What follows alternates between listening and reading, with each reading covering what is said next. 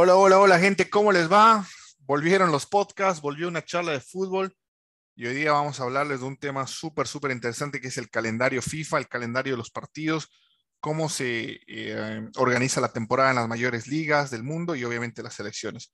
Eh, lo tengo a Saúl hoy día desde Qatar, nos va a ayudar a explicar un poquito también cómo funciona esto de las, eh, del calendario y cómo los partidos son organizados, obviamente, ¿no? Por las diferentes federaciones en base a las fechas que también te da FIFA para, programar tus partidos. ¿no? Primero que nada, le doy la bienvenida. Saúl, ¿cómo estás? Adru, ¿cómo estás? ¿Todo bien? Un placer volver con el podcast poco a poco y aunque sea poco contenido de calidad. Como tú dijiste, vamos a tocar el tema del calendario, cómo se organizan las federaciones, cuáles son los eventos peak o los eventos top de las federaciones y obviamente el evento que trae o atrae a toda la eh, el fútbol mundial, ¿no? Que es la FIFA. Estamos hablando del calendario FIFA, obviamente el calendario a nivel selecciones, para la gente que, que le quede claro, entonces vamos a tocar ese tema, ¿no?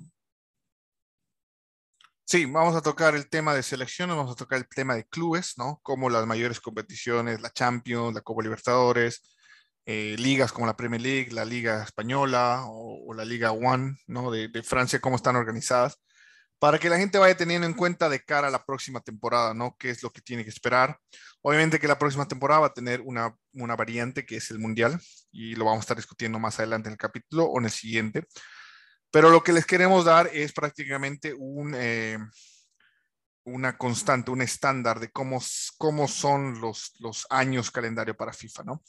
Entonces, bueno, sin mucho más preámbulo, vamos a empezar con tomando un año eh, de los que ha pasado como ejemplo, ¿no? Podemos tomar el 2018, el 2019, y ir este explicando cómo funciona el calendario eh, de los partidos eh, de acuerdo a FIFA. Entonces, el primer mes que hay que tener en cuenta es julio. si bien julio es mucho más marcado por los rumores de fichajes y todas las transferencias y el mercado de, cambios ¿no? en, el fútbol mundial, porque las ventanas de FIFA se abren del 1 de julio al 31 de agosto y del 1 de enero al 31 de enero. Em, julio también da el, puntapié eh, el puntapié inicial al calendario FIFA, ¿no? El calendario del año 2018-2019 en este caso, ¿no? Em, julio generalmente nos trae amistosos, especialmente en los equipos europeos. Eh, nos trae diferentes tours en Estados Unidos, en Asia, en Oceanía, eh, lugares donde los equipos europeos no frecuentan tan, obviamente, ¿no? No juegan en esas confederaciones y le dan una posibilidad a los hinchas de esos países, ¿no? De, tener a sus ídolos de, cerca. Eh, entonces, lo, lo, principal en julio, si no hay una competición que se está llevando a cabo, ya sea un mundial, una Eurocopa, una Copa América, Copa de, de Asia, se trata de amistoso, ¿no? Julio da paso a agosto, que es el mes, el primer mes oficial de competiciones, especialmente en Europa. Eh, la Premier League, la Liga Española, la Serie A italiana, la League One, la Liga Portuguesa, todas las ligas europeas empiezan en alguna semana de agosto, generalmente entre la segunda y la tercera. Y así dan paso al comienzo oficial de la temporada. Antes, generalmente, eh, había una semana antes o dos semanas antes del comienzo de la liga las supercopas, ¿no? Las famosas supercopas o, o los partidos de, campeones, ¿no? Que eran entre el campeón de la liga local y el campeón de la copa local, ¿no? Pero eso poco a poco ha ido evolucionando, especialmente en el caso de Italia y en España, que ya no tenemos esos partidos a, a principio de temporada, sino los tenemos en enero y en otro país, ¿no? Todo por el tema del dinero y tema de contratos. Entonces, como le iba diciendo, eh, agosto, el comienzo oficial de las ligas más importantes en Europa y lo que da paso a septiembre, que es el inicio de la Champions, ¿no? Y esto le doy la palabra a Saúl para que nos siga comentando cómo va septiembre y el comienzo también de las fechas FIFA.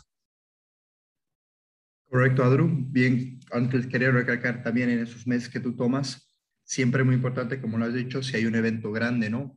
En este caso siempre tomamos Euro, Copa América, eh, Copa Asiática, porque la Copa Africana siempre ha sido tradicionalmente jugada y se juega en enero.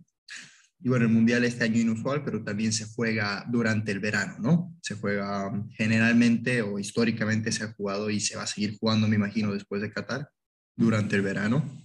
Pero sí, como tú dices, En septiembre ya con las ligas empezadas, ¿no? Recordé, como tú bien lo decías, las ligas empiezan a finales, a finales de agosto, a mediados, algunas incluso en septiembre, llega el primer parón FIFA. Así que bueno, para que la gente tenga una idea o para los que no tienen una idea, hay usualmente cuatro parones FIFA a lo largo del año. El primero es septiembre. Septiembre es donde se juegan las eliminatorias, muy conocidas eh, en todas las confederaciones y bueno, ahora en Europa que por tener una gran cantidad de países están jugando también la famosa Nations League ahora. La Nations League es un mini torneo que ha sido creado eh, por la UEFA para dar acceso a cupos de la Euro, también para rellenar, por así decir, sus parones FIFA, ¿no? Porque, bueno, la, UEFA al tener tantos eh, países no juega una liguilla como estamos acostumbrados en Conmebol em, o en África, que se dividen en grupos, ¿no? Cada continente tiene su propia manera de jugar. Se dividen en, en muchos grupos, entonces muchas veces quedaban organizando partidos amistosos. Y para darle un poco un término más competitivo a estos parones FIFA, se han decidido por esta Nations League, que también es dividida en grupos o en fases iniciales, y de ahí da paso a un mini torneo que termina en un periodo de un año, de dos años, con un campeón y un subcampeón que le da acceso a lo de la Euro, y después, una vez que termine esta Nations League, empiezan con sus eliminatorias para el Mundial.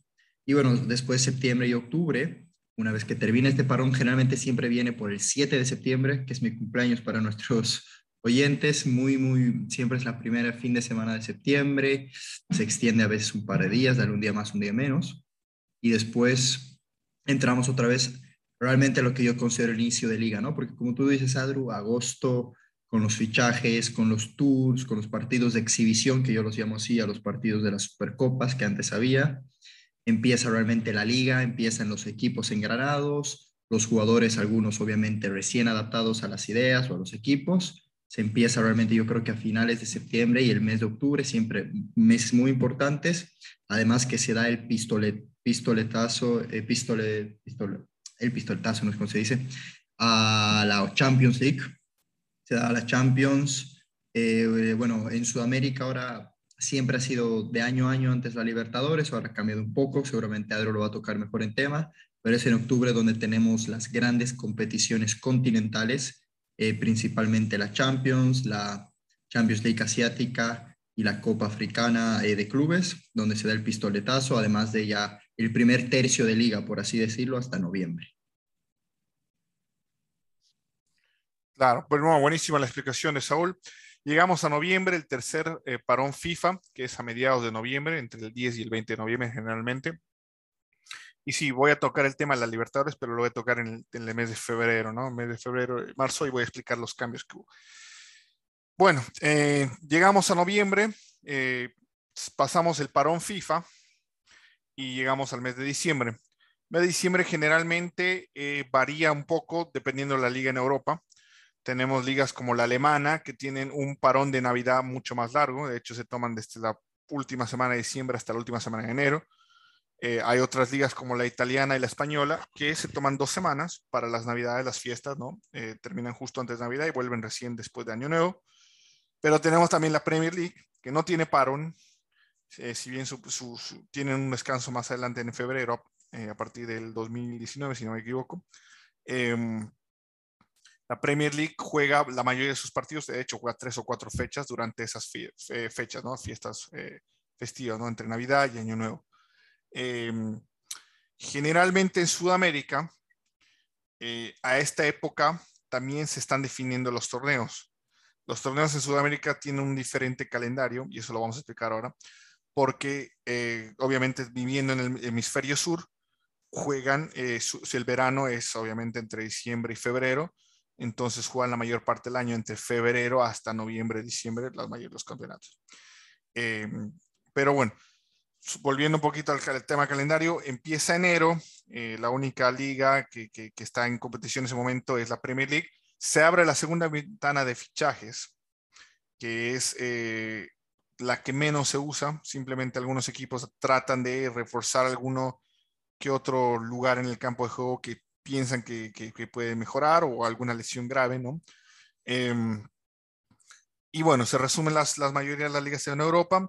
En Sudamérica tenemos una, un periodo de descanso, vacación, para empezar a, eh, a calentar motores para la temporada siguiente y obviamente la Copa Libertadores. La Copa Libertadores llega en febrero con sus fases previas y ha ido cambiando a, través de los años porque la Copa Libertadores ahora se juega en formato anual desde el 2017. antes se jugaba en un formato semestral con la Copa Sudamericana. Eh, quiere decir que se, antes se jugaba en el primer semestre del año la Copa Libertadores y en el segundo la Sudamericana. Y es por eso que a veces habían dos equipos eh, o un equipo del mismo país compitiendo en ambas eh, competiciones, que eso ya no, ya no se vuelve a dar. Pero bueno, entonces tenemos febrero con, con, la Libertadores y tenemos febrero también, que es el mes de la vuelta a la Champions League. La Champions League termina su fase de grupos en diciembre y empieza la fase del mata-mata o el knockout en febrero, eh, generalmente la segunda semana de febrero, y es ahí donde empiezan los, los, eh, los enfrentamientos más importantes. ¿no? Eh, y bueno, le doy la palabra a Sol para que nos dé los últimos meses y vamos cerrando un calendario de FIFA. Sí, como tú dices, en diciembre es el, primer tercio de la temporada, ¿no? Para la mayoría de los equipos, donde defines un poco porque te metes a Champions, ya tienes la mitad casi de la liga, ¿no? La mayoría de las grandes ligas juega la mitad de su calendario hasta principios de enero. Y después ya entramos a enero y febrero, que en febrero empiezan los octavos de final de la Champions. Empieza también los 32 avos o 16 avos y octavos también de la Europa League, como tú dices, calendario anual. Y ahora la Conference League, y tienes, bueno, el reinicio total de las ligas y ya la parte definitoria. Eh, en febrero también tienes un parón, bueno, no, pero en marzo, así que juegas febrero y entras a marzo, entras al último parón, por así de, eh, a uno de los parones FIFA, y después ya tienes el tramo o el trecho más importante de la temporada, ¿no? Ya definitorio, marzo con muchos partidos, obviamente. Aquí también recordemos que todas las ligas tienen sus propias copas. Entonces, aquí es donde realmente los grandes equipos o los equipos que están peleando todos están en, los, en instancias finales, en sus copas, más, los, la, más la liga, más si te has metido en una de las competiciones europeas a otro, a otro partido definitorio también. Lo tienes todo ahí para definir y después ya te metes a abrir al último para un FIFA, obviamente para recargar energías para algunos equipos, para otros es una pesadilla porque te llevas a sus jugadores sobrecargados, que los haces viajar miles de kilómetros, o van a jugar igual algunos parones FIFA, obviamente años de mundial, especialmente tienen partidos muy importantes, ¿no? Para definir quién se mete o quién se va. Entonces también te vas a meter a otra otro tema, no te vas a meter a otro equipo, otro ritmo y después tienes que volver y jugar el resto de la temporada. Entonces entramos a abril, pasa el parón FIFA, se define casi todo y en mayo tenemos la definición final, tenemos todos los equipos, eh, las ligas cerrando, ¿no? Eh, todas cierran a casi mediados de mayo, como por ejemplo la, el último hace tres días teníamos la definición de las grandes ligas. Eh, ahora por 10 semanas no hay fútbol, por ejemplo, en Europa. O y, pero sí, generalmente siempre entre la segunda y la tercera semana de mayo. Generalmente hay, bueno, la, la Bundesliga siempre en una liga un pequeño más corta, 18 equipos, siempre termina un poco antes. Históricamente también la Liga One termina un poquito antes y después tienes a las tres grandes ligas terminando y a la final de la Champions o los partidos definitorios de FA Cup, de Copa del Rey. Entonces tienes casi todo acumulado entre finales de abril y finales de mayo. Y después, bueno, ya entramos a lo que viene a ser este periodo de descanso, ¿no? Generalmente las últimas dos semanas de mayo, primera de junio, muy rara vez hay partidos, algún que otro playoff continental que puede ocurrir en años de mundial, pero si no hay un pequeño broche, después en el verano ya nos metemos si hay algún torneo a, a lo que viene a ser los torneos o si no a esta periada, a este periodo que habíamos tocado de descanso y de fichajes. Para recalcar lo que decía Saúl, ¿no? Eh, después del, del, periodo FIFA de marzo, que es las últimas semanas de marzo generalmente, el mes de abril y mayo son los más importantes, en mi opinión, especialmente en fútbol europeo, ¿no? Porque empiezan los cuartos de final de la Champions League, que va directo hasta la final, que termine a finales de mayo. Y obviamente las, las ligas europeas les quedan un poquito menos de 10 fechas y, todo se vuelve más competitivo, ¿no? Ya no hay más margen de error. Entonces, para mí, abril y mayo siempre son los meses más lindos, más importantes, más definitorios, ¿no? De, todas las eh, competencias, especialmente en Europa. En Sudamérica tenemos ya el inicio de la fase grupos de la Copa Libertadores en abril también. Eh, este año, por ser mundial, estás un poco más apretado, pero generalmente empieza a finales de marzo o abril y que va hasta eh, finales de mayo, a veces la primera semana de julio, ¿no? La, fase de grupos. Otro cambio que también se dio en Comebol fue el formato de la Copa Sudamericana. La Copa Sudamericana es una competencia que tiene 20 años y que nació con el formato knockout, ¿no? O mata-mata o de enfrentamientos directos. Eh, pero a partir del año pasado, la Comebol, a, a, a, través de meter más equipos también, ¿no? Y dar más oportunidades, eh, cambió el formato y lo hizo un fase de grupos también a, simultáneo con la Copa Libertadores. Entonces tiene una ronda preliminar que también se juega las mismas fechas que la de las Libertadores. Y en la fase de grupos tiene equipos que, por ejemplo, en las rondas preliminares de la fase de, la Copa Libertadores no clasificaron y son añadidos también a, la, a la Copa Sudamericana. Entonces, ambas competiciones tienen sus fases de grupo, similar como es la Europa League y la Champions League en, en, en Europa, que ambas terminan a finales de mayo o, o, o, eh, o, principios de junio, ¿no? Y de ahí lo que decía Saúl, ¿no? Generalmente eh, junio es un mes eh, que o calienta motores para una competición europea o mundial. Muerto. Mm o es un mes donde es, hay bastantes amistosos que ya son para concluir la temporada y que terminan, eh, o que son eh, para, licencias para, para, algunos equipos y empiezan las vacaciones para los jugadores. ¿no? Entonces, eso va dependiendo del año. Este año eh, debería haber si jugó un mundial, y eso es lo que estamos a empezar a hablar ahora. Debería haber jugado un mundial en, en, en el verano europeo, que es en junio-julio, pero por el calor de Qatar y por otras eh, características también de, de esa eh, eh, área. área. Región. Se, la región, obviamente, eh, se decidió que el Mundial se juegue en noviembre y diciembre este año. ¿Qué es lo que va a afectar el calendario a partir del próximo año? ¿no? Y eso es lo que vamos a estar hablando en esta segunda parte de este capítulo. ¿Qué cambios está tomando eh, las competiciones y FIFA para de cara a este año? ¿no? Eh, a priori, obviamente las ligas europeas especialmente van a tener que empezar un poco más antes. Van a tener que empezar la primera o la segunda semana en agosto. La Premier League, por ejemplo, fue la primera que dijo que empieza el 6 de agosto del 2022. Y la Serie A también anunció empieza el 10. Bueno, listo. Entonces tenemos Serie A, eh, la, la, Premier. No tengo todavía información de la Liga Española. Me imagino que también por esas fechas, igual la Liga Francesa y Portuguesa. Eh, mm va a haber un parón las fines de semana del 11 y 12 de noviembre para que los equipos recuperen jugadores eh, o, o, cedan los jugadores a las selecciones que van a estar disputando la Copa del Mundo, que empieza el 18 de noviembre. Eh, ese parón de cinco o seis semanas eh, va a dar, obviamente, los jugadores van a estar compitiendo, la mayoría, la gran mayoría, y los demás, eh, obviamente, yo creo que tal vez tengan algún tipo de entrenamiento o algún tipo de pretemporada, ¿no? Para no ir perdiendo la forma física. Porque ya eh, a la vuelta hay que terminar las ligas, ¿no? La Premier League, por ejemplo, dijo que vuelve el 26 de, de diciembre. Si no me equivoco, la, la, serie A dijo 29 o, o vuelven recién de año nuevo.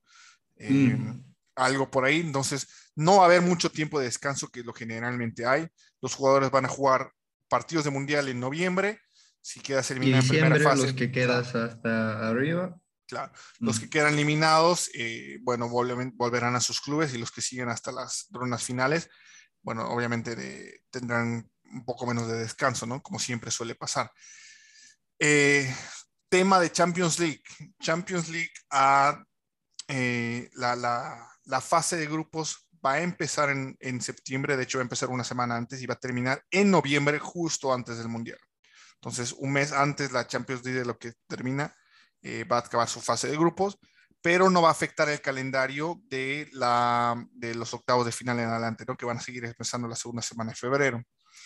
Lo que sí ha obligado también es que las ligas el próximo año terminen una semana más tarde, ¿no? Tenemos las ligas que van a estar terminando la última semana de mayo y es más, la Champions League se va a jugar la segunda semana, la final de la Champions League se va a jugar la, segunda semana de junio del 2023. Eh, junio que de 2023, que también va a ser un mes como es el de 2022, híbrido, con algunos partidos de Nation League, eh, con otros amistosos FIFA, otro, pero que va a dar paso al último junio o, o, mes de descanso de cara al 2024, que es donde vamos a tener una Eurocopa, que empieza el 14 de junio de 2024, si no me equivoco, y una Copa América, eh, que también está por ser a definirse, pero se va a jugar eh, a, paralelo de la Eurocopa.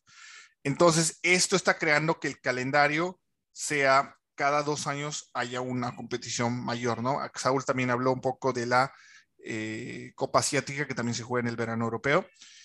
a diferencia, también vuelvo a recalcar, de la Copa Africana de Naciones, que se jugó este año, como, como vieron algunos partidos, en enero y febrero, ¿no? Es la tradición jugar en África y eso es lo que a veces perjudica a algunos de los clubes europeos que están en plena competición y tienen, se ven obligados a ser jugadores para esta Copa Africana, ¿no? Em, modo de, ¿qué, más podemos eh, hablar del calendario, Saúl? ¿Qué, otras fechas tienes? No, yo creo que más que fechas, sí, se me había olvidado recalcar, el, como tú decías, ¿no? La FIFA siempre, o la Conmebol, perdón, siempre había sido históricamente una, un calendario anual, ¿no? Por el tema de que estamos en el hemisferio sur, entonces el verano nuestro era el fin de año, eh, no era un periodo de invierno como en Europa, y por eso el Mundial de Clubes siempre se jugaba en diciembre, ¿no?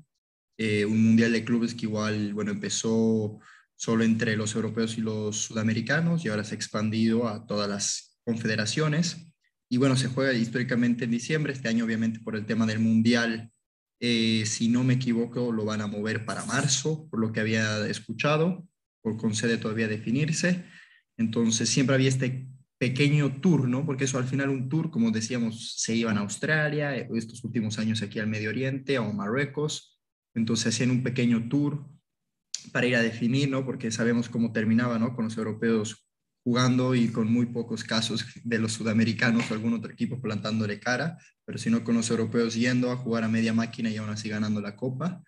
Pero esto se va a mover y como tú decías es un calendario muy inusual, ¿no? Porque también hay, quiero recordar al público que realmente para históricamente para antes de cualquier torneo grande, exceptuando Sudamérica, la Copa América, ¿no? Con muchas, como bueno, las selecciones como Bolivia o Chile, que siempre tenían equipos eh, bueno, la mayoría de los jugadores en ligas locales, eh, la mayoría de los jugadores que eh, van a jugar estos torneos siempre iban con ciertas semanas de descanso, ¿no? En cambio, ahora estamos hablando de que van a estar realmente en su punto más óptimo, un tercio de la temporada, van a jugar hasta noviembre y terminan en 12 de noviembre y el Mundial empieza el 18. Entonces no vas a tener ese periodo de concentración que se tenía en estos torneos largos, ¿no? Donde veas a las selecciones acomodándose, el tour, que la van a llegar, van a tener seis días realmente de logística, de adaptarse a, donde tengan que estar adaptados de los partidos. También tenemos que decir que al lado positivo de este mundial, que lo habíamos tocado en otro,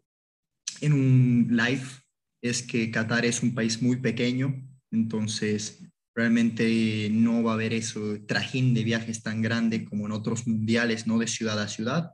Todo está muy, muy conectado. La mayor diferencia en kilómetros es de 40 entre estadios, entonces realmente van a llegar a estar encapsulados en una ciudad, que también es bueno, pero obviamente va a ser un trajín muy importante porque se juega la Copa del Mundo, que es muy competitiva, que todo el mundo la quiere jugar, y después no te vas a ir a un periodo de julio a buscar nuevo club o a ver que tal vez te ha subido el valor, no, no, te vas a meter otra vez de vuelta al segundo tercio de la temporada y yo creo que va a ser único y muy, muy interesante ver cómo se adaptan los equipos porque seguramente, porque es la ciencia del fútbol, habrán jugadores lesionados, jugadores que han salido mejor plantados, jugadores que con selecciones que tal vez se van a ir antes, entonces hay que ver qué va a pasar. Realmente va a ser muy interesante lo que depara esta temporada. Eh, obviamente vimos que también el mercado de agentes libres empezó a, volverse más común, ¿no? No sé si es efecto pandemia, es algo que tal vez lo podemos estudiar, ¿no? En otro capítulo, pero eh, los clubes están dejando ir a varios jugadores, los jugadores están teniendo mucho más poder en decidir dónde jugar la siguiente temporada. Y antes algo que pasaba muy poco se está volviendo bastante común, ¿no? Tuvimos el caso de Kylian Mbappe eh, recientemente y tenemos jugadores de nombre como Dybala, como el propio Ángel Di María, que, que, van a ser agentes libres este verano y van a buscar otros rumbos, ¿no? Sin ir muy lejos, el propio Lionel Messi estuvo en, en las mismas, eh, en la misma situación el año pasado. Lo que va también a apuntar es cómo va a ser el, el mercado de fichajes en, en, en enero, ¿no? Porque con un mundial bastante corto, o sea, bastante eh, reciente. reciente, ¿no? Eh, va a haber, van a haber jugadores que se van a mostrar y, van a tener una muy buena vitrina para, eh, para saltar a un club más grande, ¿no? Agarrar un mejor contrato y todo. Así que el mercado de invierno, el, el mercado de enero, que generalmente no está movido, puede ser que cambie esta temporada. obviamente, volviendo un poco teníamos todavía algunos eh, efectos de la pandemia, ¿no? Eh, en tema de público, yo creo que este año se volvió un poco más a la normalidad. Algo que hay que recalcar es que este año, creo que es el último año, pero no creo que tampoco haya mucho interés por cambiar, es eh, la introducción de los cinco cambios, ¿no? O sea, esto es algo que se volvió ya una fija después de la pandemia. No veo algún cambio posible, es más, la Premier League está volviendo de los tres a los cinco cambios este año. No, y también creo que el consenso general en Europa es que es positivo. Para mí, la verdad, bueno, no sé, soy un poco tradicionalista, me crié con los tres, pero hay que ver y creo que tal vez en año de mundial, mm, más que una excusa, tal vez sí hay una necesidad, ¿no? Porque realmente vas a tener un calendario bastante compacto, como lo habíamos decidido, principalmente en meses muy importantes de noviembre a febrero donde realmente hacer, poder hacer cinco cambios te va a dar, te va a oxigenar el equipo, ¿no? Sí. Totalmente. No, eh, son, son cosas que, que, este año nos va a dar eh, una oportunidad de, de, ver, ¿no? Más a, más a futuro, eh, tal vez cambios más, más en sentido de mejorar el fútbol, ¿no? Se habla de, de, de acortar un poco los tiempos, cosas también un poco más absurdas como alargar los arcos y eh, hay cambios, yo creo que el fútbol necesita cambios, pero creo que tienen que ser graduales y tienen que ir acorde a las reglas eh, básicas, ¿no? Y las que las a, las, originales también del fútbol. No, no hay que cambiar el deporte. Bueno, mucho más no tenemos. Eh, si les quedó alguna pregunta, por favor, no duden en, en, contactarnos en nuestras redes sociales. Vamos a estar mucho más que encantados en responderla, ya sea en un próximo capítulo o en algún eh, episodio live que estemos los cuatro en la mesa o solo yo, Saúl también, eh, siempre a, a, disposición para responder cualquier duda y pregunta. Otra vez la invitación para seguirnos en las redes sociales. Vamos a tratar de poner más capítulos durante estos meses. Obviamente eh, sabemos que no hay mucho contenido futbolístico, así que vamos a tratar de aprovechar de tener otro tipo de temas también en nuestro podcast para que ustedes tengan este capítulo y lo puedan volver a escuchar cuando eh, quieran, ¿no? Prácticamente un, buen eh, tipo de refreshing o algo para que siempre estén al tanto de lo que está pasando y es lo que tratamos de hacer en nuestros podcasts. No mucho más de mi parte. Saúl, muchas gracias de nuevo por, por traernos la información. Vamos a volver a contactarte en un futuro cercano para seguir hablando de esto, ¿no? Un placer, Adru. A mí siempre estos tú a tú me encantan, la verdad. Va más fluido, pero siempre es bueno, se extraña, ¿no? A la mesa. Como tú lo dices, vamos a tratar de sacar más capítulos. También les invito a que, bueno, hemos estado probando eh, los live ahora. Antes lo tuvimos en Facebook un par de veces, ahora lo estamos probando en Twitter. Posiblemente cambiemos otras plataformas, pero más que nada para que nos acompañen, porque obviamente a diferencia de estos capítulos, en los live tratamos de tocar un poco temas más recientes. Se sacaremos en su momento, si se puede, uno con el inicio del mercado de fichajes, con el caso Mbappé, pero bueno, para que nos acompañen porque siempre es bueno escuchar otras opiniones o por lo menos para que interactúen con nosotros. Y nada, como tú lo dices, Adru, hay que retomar un poco el programa. La idea de siempre de estos capítulos ha sido de tocar temas que se puedan seguir escuchando, eh, que no sean, que no tengan una fecha de caducidad, ¿no? Entonces eso, eso es lo que le dejo a mis oyentes, a nuestros oyentes. Y nada, esperemos que podamos estar grabando más seguido. El club de fans de Saúl. Bueno, Eh, va dedicado para ellos. Eh, bueno, muchas gracias y, y bueno, nos estamos encontrando en un futuro cercano. Muchas gracias. Chao.